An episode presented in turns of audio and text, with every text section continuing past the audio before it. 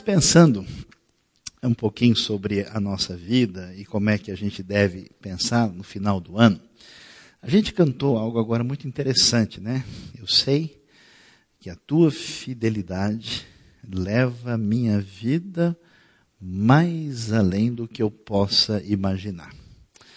Ah, uma das coisas mais preciosas que existe num ser humano, que é feito à imagem e semelhança de Deus, ah, está relacionado diretamente com aquela vontade especial de ser melhor. Né? é aquela vontade é, que a gente tem de fazer um pouco mais de ponto no joguinho. Amém, irmãos? Quem foi abençoado aí sentiu um, sentiu um calor aqui na mão, né? Sentiu um calor no mouse, né?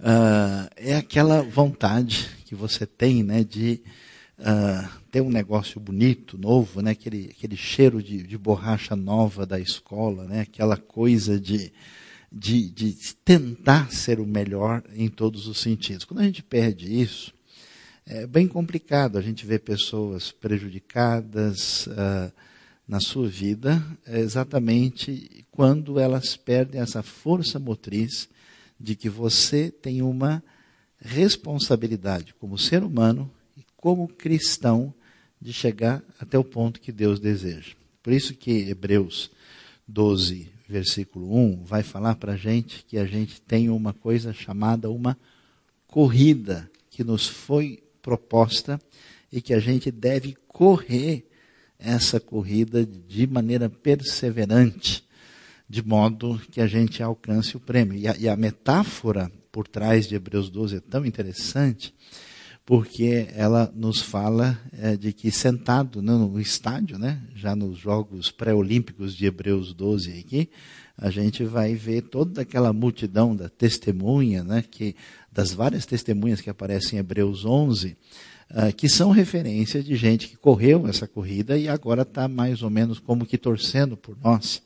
Então, quando a gente chega nessa época, nesse final do ano, é hora da gente fazer um balanço, né? De pensar sobre a nossa vida, como é que está indo a minha trajetória? Como é que eu me comporto como melhor pessoa? Como é que a minha vida se delineia em termos dos meus uh, relacionamentos? Como é que eu vou além de mim mesmo na minha produtividade, na minha vida profissional, no meu desempenho intelectual? Como é que eu cresço como pessoa? Na relação familiar, na minha função de pai, mãe, de filho, marido, mulher, como é que essas coisas devem ser consideradas. E quando a gente tenta fazer isso, é um tanto quanto complicado, por quê? Vários sentimentos negativos, problemáticos, ah, muitas vezes tomam conta da nossa vida e funcionam mais ou menos como se fossem ervas daninhas uh, como se fosse uma espécie de mato que cresce no meio do jardim, que de alguma maneira prejudica e faz com que a planta, a flor, não se desenvolva da maneira adequada. E há várias coisas que estão por trás disso. É, nós temos, por exemplo, uh, a nossa inquietude e ansiedade, que está por trás de um pecado que a gente não costuma enxergar com facilidade, que significa descansar e confiar em Deus. E nessa inquietude exacerbada, a gente mete os pés pelas mãos e derrapa na curva na hora de fazer a corrida. A gente tem a relação difícil com ah, os nossos predicados, que quando são negativos e a gente tem, todo mundo tem dificuldades, tem problemas em uma área ou outra, nós temos certas situações de desvantagens, a gente às vezes reage negativamente em relação a isso. Né? Pessoas que são tomadas por uma baixa autoestima, que sofrem uh, uma interação consigo mesmo de maneira negativa quando estão diante dos seus erros. É, Pascal, na sua obra famosa, Os Pensamentos, ele chegou a dizer coisa interessante que diante dos nossos erros, falhas e pecados, sem Cristo Jesus, nós somos somente desespero.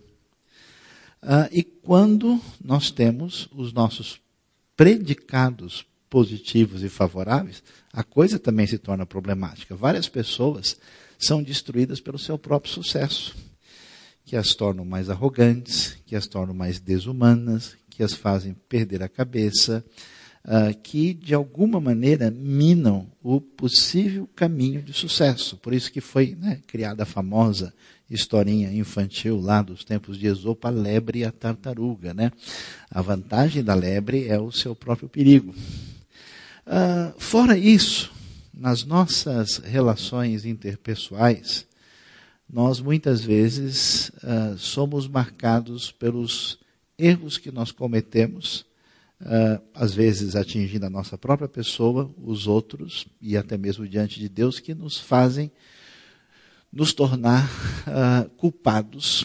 A culpa indevidamente processada, pecado não confessado, a coisa não alinhada, faz a gente ficar como quem comeu aquela feijoada com tudo que não tinha direito e a digestão não faz. Né? Então tem gente que está com indigestão espiritual. Ele, você, né, você passa perto dele, você, você, você, escuta o estômago dele falando. Né? Você escuta a coisa mexendo lá dentro. Uh, e esse tipo de sentimento de culpa, uh, esse, essa situação não trabalhada, faz com que a pessoa não vá adiante e não prossiga na direção certa. Por essa razão, uh, há um processo inconsciente na nossa vida, na nossa sociedade, na vida das pessoas, que acaba atravancando o desenvolvimento de certas pessoas. Algumas param como quem não sente vontade de fazer nada, outras são dominadas por uma ansiedade e têm a sua cabeça extremamente cheia Uh, outros se sentem incapazes, são dominados pela angústia e pelo medo numa hora decisiva. Uh, outros, em função do seu sentimento negativo, como uma nuvem sobre a sua cabeça, assim, né, uma espécie de, agora é uma referência arqueológica, um cupê mal assombrado da corrida maluca. Olha só que coisa profundamente teológica que a gente descobre. Né? A pessoa sente aquele peso enorme uh, e não consegue caminhar. E aí surge uma perspectiva que transforma a vida da pessoa numa espécie de cristão passivo, de gente que, mais ou menos, sem querer dar conotações políticas para o assunto, que desejam um Bolsa Família espiritual, que deseja, mais ou menos, ficar deitado eternamente em berço esplêndido, né? e achando que a razão por que a sua vida não decola tem a ver com o sistema, tem a ver com a igreja, tem a ver com a denominação, tem a ver com liderança, tem a ver com seus companheiros de trabalho. Ah, ou então toma-se uma ah, atitude de achar que a minha vida não chega onde ela deveria chegar, porque eu tive uma história X, eu vivo num contexto tal, eu não estou no melhor país, na melhor sociedade para que isso aconteça, ou porque a minha época é mais difícil, porque nos tempos de Jesus não era assim. E assim nós vamos criando várias ideias na nossa cabeça que são frutos exatamente desses desencontros pessoais que acabam minando a nossa possibilidade de ir adiante. Pensando sobre isso, eu queria ler para vocês um pouquinho da história de alguns reis de Israel. E a história é bastante assim surpreendente. Eu vou ler segundo Crônicas, capítulo 33. Com toda razão, o apóstolo Paulo vai nos dizer que tudo que foi escrito para o nosso ensino foi escrito e muitas histórias que você vai encontrar em Reis, Samuel, em Crônicas, assim, parecem histórias bem inocentes para a gente contar para a criança de noite, né? E às vezes a criança de noite é você mesmo que precisa descobrir um monte de coisa interessante que aparece aqui. A partir do versículo 18 de segundo uh, Crônicas, o texto bíblico nos diz assim: Os demais acontecimentos do reinado de Manassés Inclusive, sua oração a seu Deus e as palavras que os videntes lhe falaram em nome do Senhor, o Deus de Israel, estão escritos nos registros históricos dos reis de Israel. Sua oração e a resposta de Deus, bem como todos os seus pecados e a sua infidelidade, além dos locais onde construiu altares idólatras e ergueu postes sagrados e ídolos antes de humilhar-se, tudo está escrito no registro, nos registros históricos dos videntes. Manassés descansou com seus antepassados e foi sepultado em sua propriedade. E seu filho Amon foi o seu sucessor. Amon tinha 22 anos de idade quando começou a reinar e reinou dois anos em Jerusalém. Ele fez o que o Senhor reprova, a semelhança de seu pai. Amon prestou culto e ofereceu sacrifício a todos os ídolos que Manassés havia feito. Mas, ao contrário de seu pai Manassés, não se humilhou diante do Senhor, antes aumentou a sua culpa. Os oficiais de Amon conspiraram contra ele e o assassinaram em seu palácio. Mas o povo matou todos que haviam conspirado contra o rei Amon e proclamou seu filho Josias rei em seu lugar. Josias tinha oito anos de idade quando começou a reinar e reinou 31 anos em Jerusalém.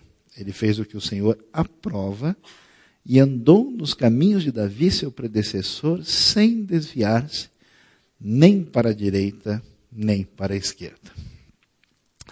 A história desses reis vai mostrar para a gente uma coisa muito interessante quando a gente acompanha a história de Judá desde o seu momento especial que vai acontecer no final do século VIII ah, até o momento último, quando nós vamos ver uh, o povo de Judá já sem esperança depois do final do reinado do rei Josias. Na verdade, a história começa aqui, na época do rei Ezequias.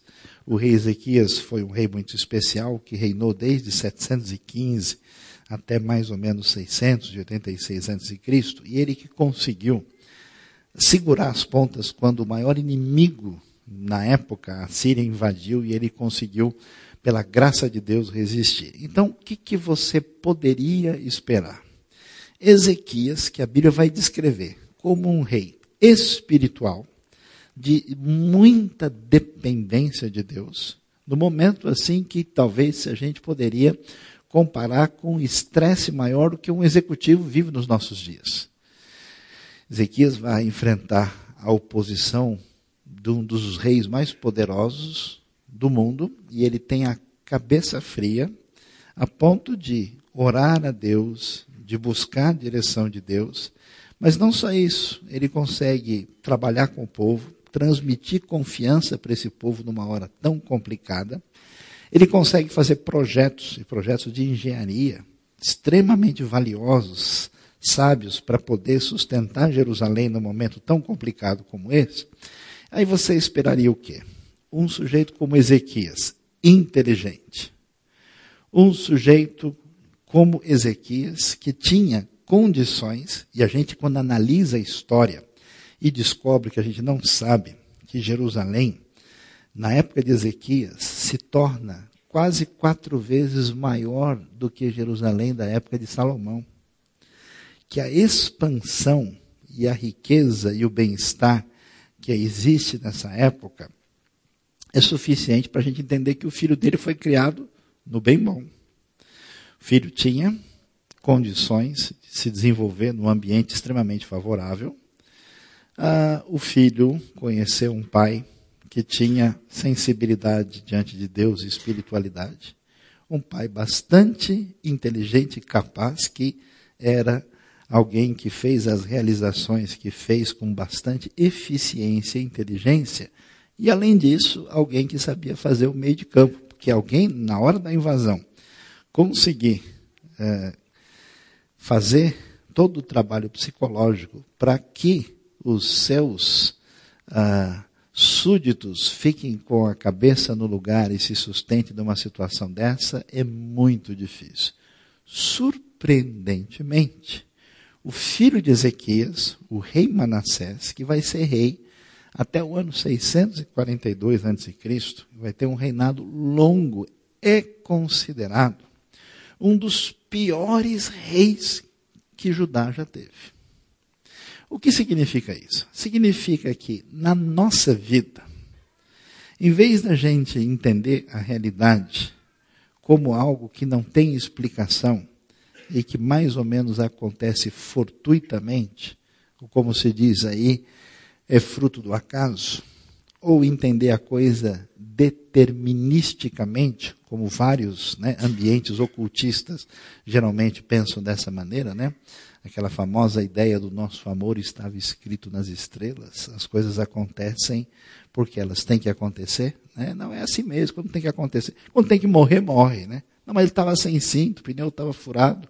O sujeito, não, mas aí quando acontece, tem que acontecer, né? Se Deus quisesse, ele tinha impedido. É interessante que a gente vai ver no primeiro exemplo aqui um homem que cresce num ambiente favorável em termos familiares, em termos de educação, em termos de oportunidades na vida e em termos de herança espiritual. Manassés vai jogar tudo isso fora. E vai construir um reinado de terror, de desgraça, e a ponto da Bíblia falar que ele era um sujeito que praticava ocultismo e chegou a fazer os seus filhos passarem pelo fogo. Isso em oferta a ídolos pagãos. A gente vai ver que Manassés, diferente de Ezequias, vai negociar com a Síria, buscando o seu próprio bem-estar, e vai jogar toda essa oportunidade fora e a única coisa positiva que nós vamos ter nesses mais de 50 anos de reinado de terror é a realidade que o livro de Crônicas traz aqui, dizendo que no final da vida, Manassés já estava lá nos acréscimos. Né? Tem gente que já está já tá vivendo hora extra. Né? Aos 48 do segundo tempo, que a Bíblia nos diz que ele se humilhou diante de Deus e desprezou tudo aquilo na sua vida, com exceção dessa humilhação, que ele podia ter recebido da parte de Deus. Então, a primeira pergunta que a gente levanta para a nossa vida é: em que medida o legado que eu tenho da minha família, da minha história, em que medida as oportunidades que eu tenho tido e que Deus me deu, as coisas positivas espiritualmente, as coisas positivas em termos do meu desempenho profissional como pessoa, o meu desenvolvimento relacional, eu tenho deixado de lado e tenho perdido isso e até colocado a perder pela minha atitude irresponsável. Porque a grande verdade, meu amigo, é que a bola está com você. Você, diante de Deus, da graça de Deus, é convidado chamado a tomar decisões diante da vida e não achar que as coisas acontecem fortuitamente e sem nenhuma razão de ser. Manassés tinha tudo para dar certo. Ele é filho do Ezequias. Ele acabou com a sua vida. Quando a gente vai um pouquinho mais para frente no texto, a gente vê que quando morre Manassés, o seu filho Amon vai reinar em seu lugar. Amon vai reinar só dois anos, de 642 a 640 a.C. Ele tinha 22 anos de idade quando começou a reinar. E reinou dois anos em Jerusalém. Ele fez o que o Senhor reprova, a semelhança do seu pai. Amon prestou culto e ofereceu sacrifício a todos os ídolos que Manassés havia feito, mas ao contrário do seu pai, Manassés, que acabou no final da vida se humilhando, ele não se humilhou diante do Senhor e o texto termina com uma palavra extremamente pesada. Antes, aumentou a sua culpa. Tem gente que consegue fazer mais bobagem com a sua vida do que as pessoas permitiram que elas tivessem antes. É o perigo sério da gente olhar a realidade à nossa volta e imaginar e pensar de maneira problemática que o nosso contexto de vida não foi tão positivo e favorável como deveria ter sido. E com base nisso, porque a minha família não era melhor, porque eu tive privação na minha infância, ou porque eu poderia ter estudado numa escola melhor e não deu certo aquilo, ou porque eu tive uma desilusão de relacionamento, ou porque a história da minha família foi tão atrapalhada que eu me sinto atrapalhado até hoje, ou porque a minha história é tão confusa que eu nem sei quem sou. Né? Sou amigo do Raul Seixas e canto junto com ele. Ah, e diante dessas circunstâncias surge uma desculpa psicológica que a gente coloca na nossa cabeça, que seria aquilo que nos permite a apologia da revolta. Eu conheço gente que dá pena, gente com capacidade, gente com potencial, gente que tem condição de fazer diferença no mundo, só enrolando. E no pior dos casos, não só enrolando, você conversa com a pessoa, você percebe que ela tem veneno no coração. Ela está machucada. Ela está ferida e não sarou. Não fechou. E por causa disso, todo aquele potencial criativo, toda aquela condição de fazer esse negócio gostoso que é ganhar de si mesmo, de ir além de si, né, de conseguir ultrapassar os seus limites. Né? É tão gostoso quando você tem uma dificuldade relacional e você vence e termina no abraço. É tão legal quando você luta por algo que você quer aprender, né? vai lá um curso de língua, né? um curso uh, de especialização, um MBA, uma coisa quando você termina e você sentiu aquele conteúdo agregado e você viu que o, que o arquivo instalou aqui dentro, está rodando, né? A, coisa é bastante diferente. É, é, tão bom quando a gente tem essa, essa, essa percepção de que a coisa amadureceu adequadamente. Só que, às vezes, nesse amadurecimento, um pedaço da fruta está podre. Está podre porque a pessoa não cuidou da sua vida e do seu coração adequadamente. Se nós vemos o Manassés desprezando toda tradição favorável na sua vida por meio de Ezequias. O neto de Ezequias vai ser muito pior, ele consegue ser pior do que Manassés e aumentar a sua culpa. Eu não sei quais são os desencontros do seu coração que tem, talvez, marcado você com feridas e dificuldades que acabaram prejudicando a sua visão e você não consegue caminhar adiante. E você mistifica, joga o negócio no diabo, joga a suposta responsabilidade que Deus sabe de todas as coisas, você coloca as coisas talvez na responsabilidade de outras pessoas, né? Eu conheço gente que teve um desencontro na vida e dez anos depois ele continua falando nisso. Ele não sai do lugar. Ele só aumenta os problemas da sua própria vida e não é capaz de enxergar isso. Mas graças a Deus, tem gente que vai numa direção diferente. Termina a história do Amon. A história do Amon é cidade alerta. É doideira. Vamos chamar o Datena aqui, que ele vai dar o relatório completo para vocês. E aí, os oficiais de Amon, quer dizer, o cara parecia ser carne de pescoço mesmo.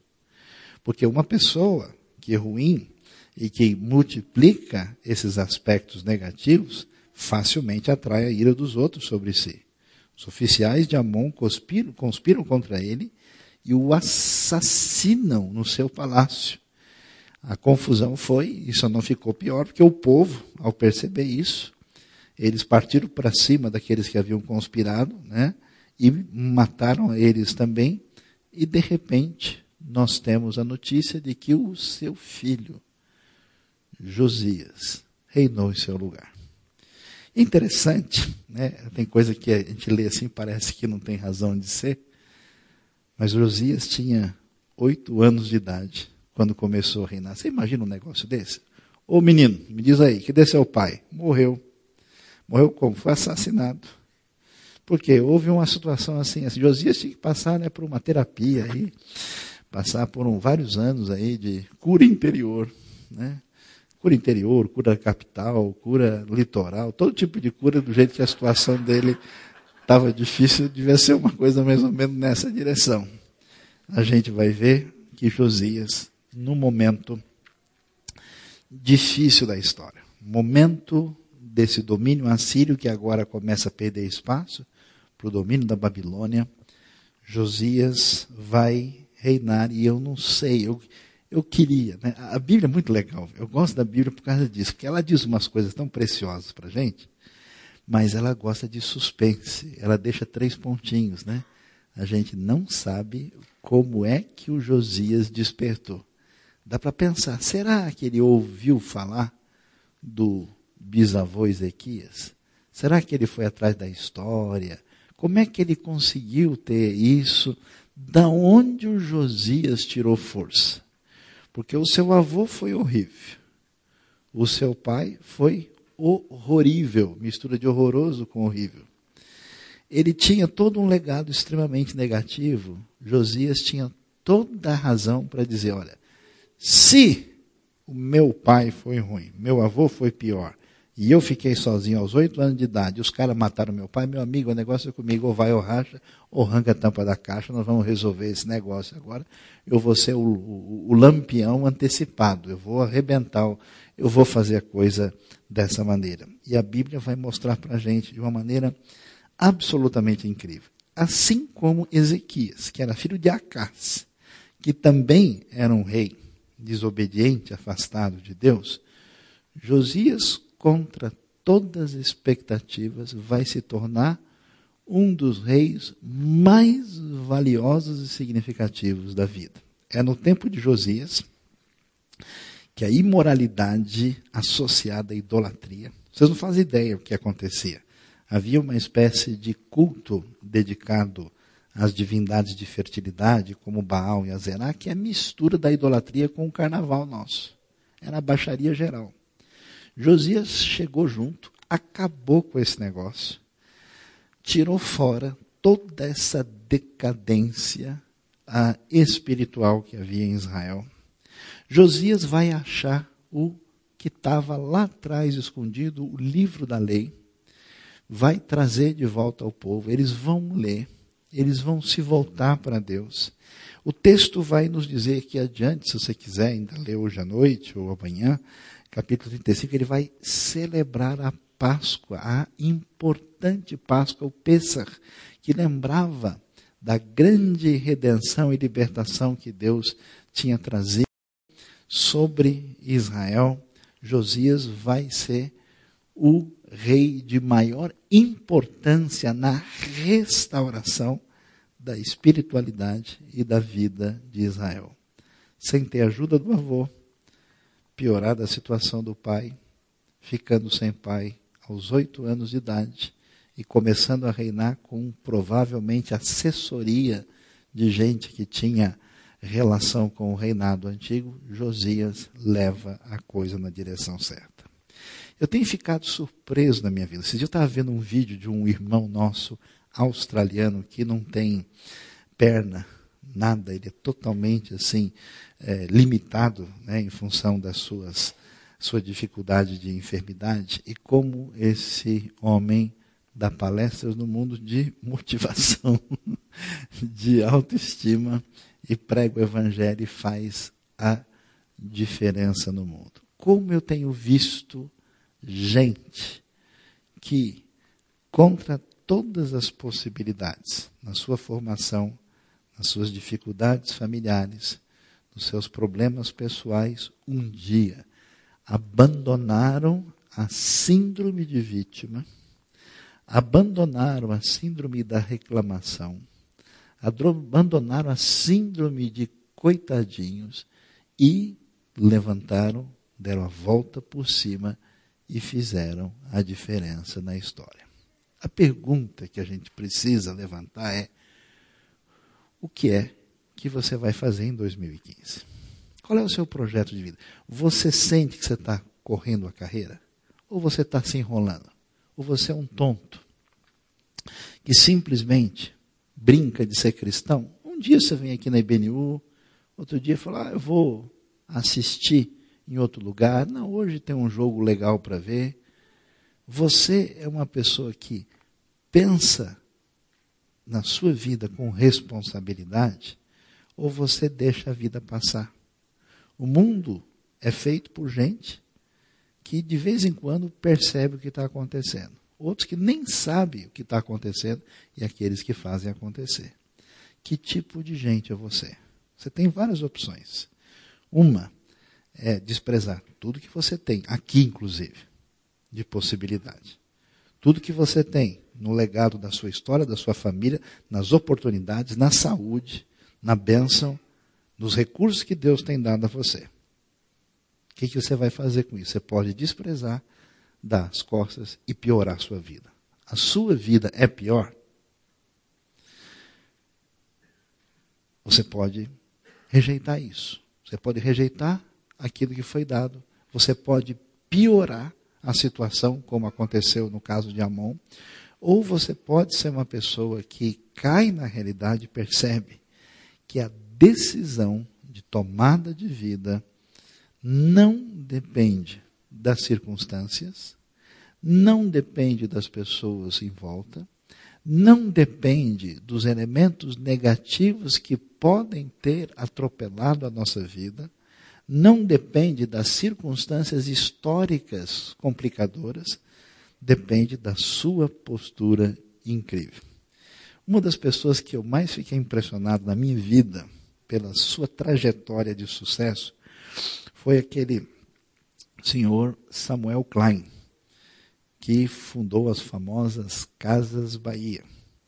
A razão é porque o senhor Samuel Klein cresceu aqui no Brasil exatamente no momento mais difícil da história econômica da nação. Nos anos 80, quando a gente tinha assim aquela inflação que o sujeito né, pegava o dinheiro de manhã, à tarde o dinheiro já tinha, né, o sujeito havia remarcação semanal no supermercado, a inflação chegou a 70% ao mês, era um negócio incrível, assim, o sujeito tinha que deixar o dinheiro rendendo a, de um dia para o outro, deixasse um dia, ele perdia o valor. Quando todo mundo dizia que não havia o que fazer, e nesse período mais de 2 milhões de brasileiros saíram do país dizendo que não havia nenhuma possibilidade de fazer nada aqui, esse homem que chegou ao país com quase nenhum recurso se tornou um dos empresários mais bem-sucedidos da nossa história.